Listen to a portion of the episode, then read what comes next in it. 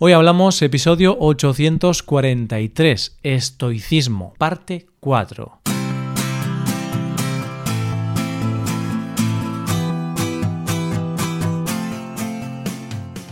Bienvenido a Hoy Hablamos, el podcast para aprender español cada día. Ya lo sabes, publicamos nuestro podcast de lunes a viernes.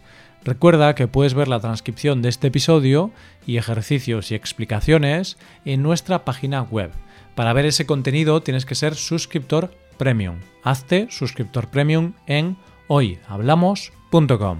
Hola, oyente, ¿cómo estás? Llegamos al último episodio del tema del mes y después de cuatro semanas toca despedirnos de los estoicos. Yo tengo que reconocerte que a medida que iba preparando estos episodios he ido aprendiendo mucho de la filosofía estoica y me han ayudado mucho a la hora de enfocar los días que estamos viviendo. Solo espero que a ti, querido oyente, también te haya ayudado y que, como decían en la película, este sea el principio de una gran amistad con la filosofía estoica. Hoy hablamos del estoicismo.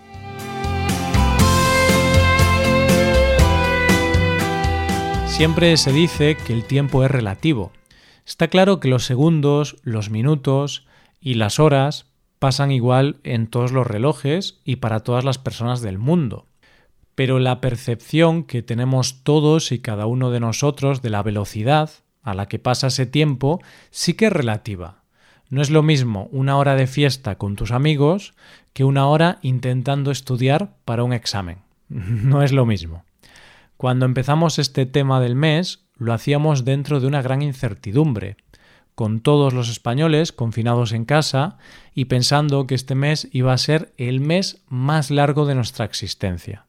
Y puede que la percepción de cómo ha pasado este mes sea distinta para cada uno de nosotros.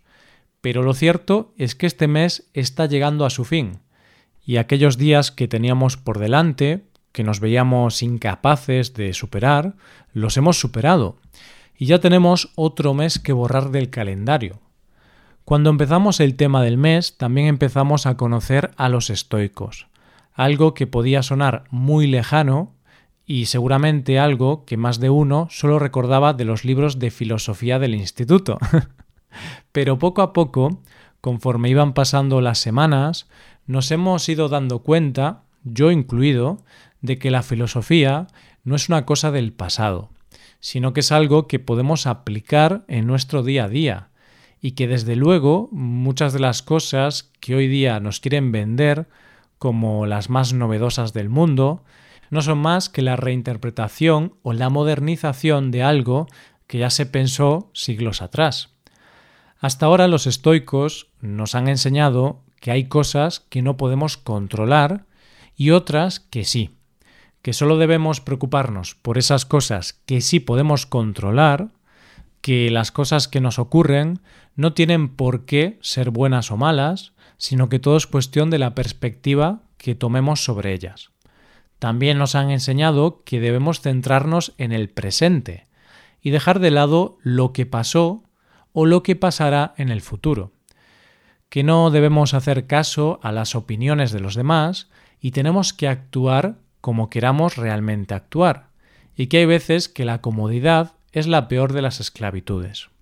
Hoy llegamos al último episodio de los estoicos y vamos a aprender alguna cosa más, pero la filosofía estoica es muy amplia, por lo que tengo que aclararte que aún quedan muchas cosas en el tintero, y aquí solo he dado una pincelada de lo mucho que esconde la filosofía estoica.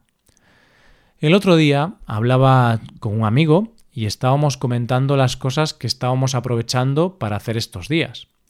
Él me dijo que se sentía un poco frustrado porque se había dado cuenta de que no tenía demasiados hobbies y que el problema era que cuando pasaba un rato haciéndolos se aburría. Esto que le pasa a mi amigo, en realidad nos pasa a muchos de nosotros estos días, que nos dedicamos a hacer cosas que nos gustan, las hacemos de manera automática y llega un momento que esa cosa que antes te gustaba tanto, ahora acaba aburriéndote. Puede que te guste cocinar, pero llega un momento en que ya estás un poco harto de hacer pan todos los días. puede que te guste tocar un instrumento, pero llega un momento que ya estás harto de tocar todo el repertorio de tu grupo favorito. O puede que te guste pintar y llega un momento que si das una pincelada más, puedes llegar a tirar los lienzos por la ventana. ¿Y esto por qué pasa? Pues porque las cosas que practicamos, que ya sabemos hacer, no requieren ningún esfuerzo mental. Y llega un momento en que necesitamos hacer otras cosas que no sabemos para poder tener algún esfuerzo mental y por lo tanto un desafío. Los estoicos decían con respecto a esto que es mejor actuar por un propósito que por una pasión. Es decir, es mejor hacer las cosas con una meta que hacer las cosas porque sí. A estas alturas ya sabemos que los estoicos lo pasan todo por el filtro de la razón, y por lo tanto ellos distinguían entre las pasiones y los propósitos. Podríamos decir que las pasiones son esas emociones primarias, y que podríamos traducir como lo que te gusta hacer. En cambio, los propósitos son esas emociones pasadas por el filtro de la razón, que lo podríamos traducir como lo que quieres conseguir, las metas, los objetivos. Esto que decían los estoicos en realidad tiene una explicación científica, porque el cerebro actúa de dos maneras totalmente diferentes. Por un lado, tiene el sistema automático, y que son esas cosas que necesitan menos esfuerzo mental. Es decir, mm, la creatividad, la intuición, el placer y las pasiones. Dicho de otra forma, las emociones. Pero luego tiene un sistema racional, que necesita mucho esfuerzo mental y que englobaría cosas como la resolución de problemas, aprender algo nuevo o leer temas complejos. Los estoicos creían que había que dejar atrás las emociones y pasarlas por el filtro de la razón.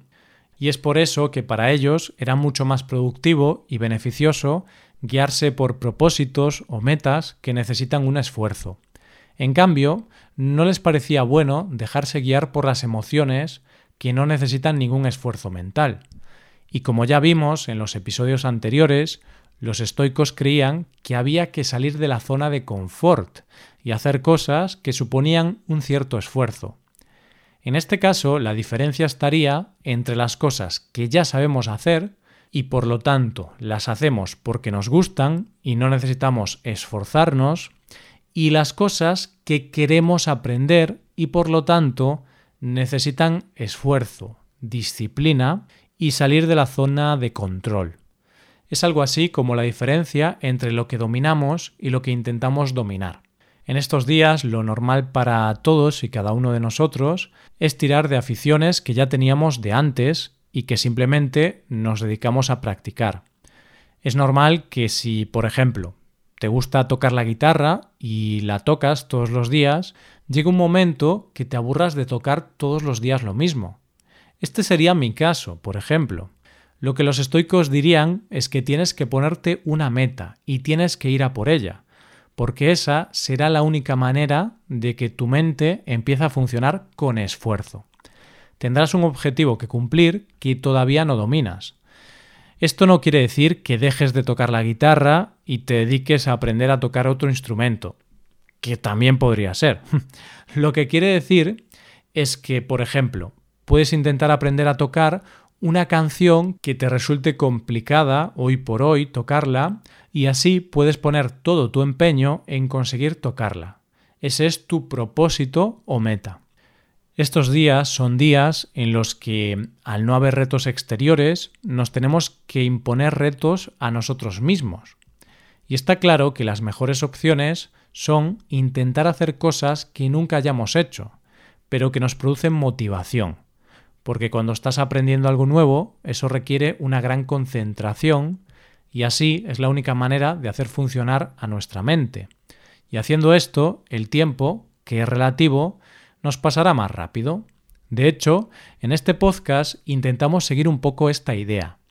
Cada día os presentamos temas nuevos, a veces un poco complejos, pero que creemos que son perfectos para mejorar vuestro nivel de español y aprender cosas de la vida en general y de la cultura española. Podríamos hablar de cosas más sencillas, sí, pero son los temas más complejos los que nos ayudan a mejorar, los que os ayudan a vosotros, a los oyentes, a mejorar.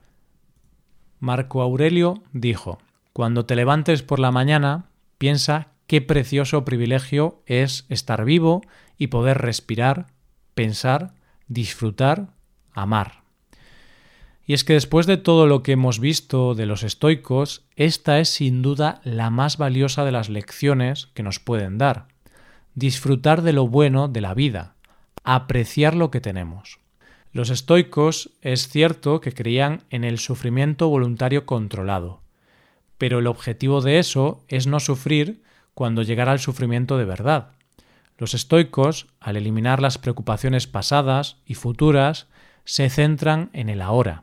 No se preocupaban por lo que pudiera pasar en un futuro y, por ejemplo, eliminaban toda preocupación por la muerte, porque creían que era algo que formaba parte de la vida y que si solo pensamos en una muerte futura, nos olvidaremos de disfrutar el ahora. Estaban en contra de los grandes placeres de la vida, más bien estaban en contra de la opulencia, del exceso. Es decir, el placer les parece bien, pero controlado, en pequeñas dosis. No se olvidaban de disfrutar de los pequeños placeres de la vida, como podría ser una comida sencilla, una charla con un amigo o un paseo por el campo. No se necesitan grandes cosas para disfrutar, porque si nos centramos en disfrutar de las pequeñas cosas, será lo más cerca de la felicidad que podamos estar. Hay una frase que dice que no es más rico quien más tiene, sino quien menos necesita. Porque si nunca disfrutas de lo que tienes y siempre quieres más, nunca te pararás a disfrutar de lo que ya tienes. En estos días es sumamente complicado ver la parte buena de la vida y más cuando nos asomamos al mundo desde nuestras televisiones, a través de las noticias y vemos todo el caos y la destrucción que hay en nuestro mundo. Pero tenemos que parar esos pensamientos e intentar ver y disfrutar las pequeñas cosas que tenemos. Aprendamos a disfrutar de pasar más tiempo con nuestra familia. Aprendamos a disfrutar de poder tener ese tiempo para hacer cosas que antes echábamos de menos. Aprendamos a disfrutar del placer de poder trabajar en pijama. aprendamos a disfrutar de la solidaridad que se está creando en todos los vecindarios. Aprendamos a disfrutar de estar un día entero en el sofá viendo series sin sentirnos culpables. Aprendamos a disfrutar de la felicidad de estar bien, sanos y vivos. Y cuando tengamos que salir a la calle, cuando sintamos ese miedo que vamos a sentir a salir de verdad a la calle, tomemos todas las precauciones posibles, pero no perdamos las ganas de salir, de respirar y de vivir, porque, como dijo Marco Aurelio, no es la muerte lo que un hombre debe temer, sino nunca comenzar a vivir. Esto es todo, espero que os haya gustado el episodio y espero que haya sido de interés. Muchas gracias por escucharnos. Por último, te recuerdo que puedes ver la transcripción completa y una hoja de ejercicios para trabajar vocabulario y expresiones en nuestra página web. Ese contenido solo está disponible para suscriptores premium. Hazte suscriptor premium en nuestra web hoyhablamos.com. Nos vemos mañana con un episodio de Cultura Española. Muchas gracias por todo, pasa un buen día, hasta mañana.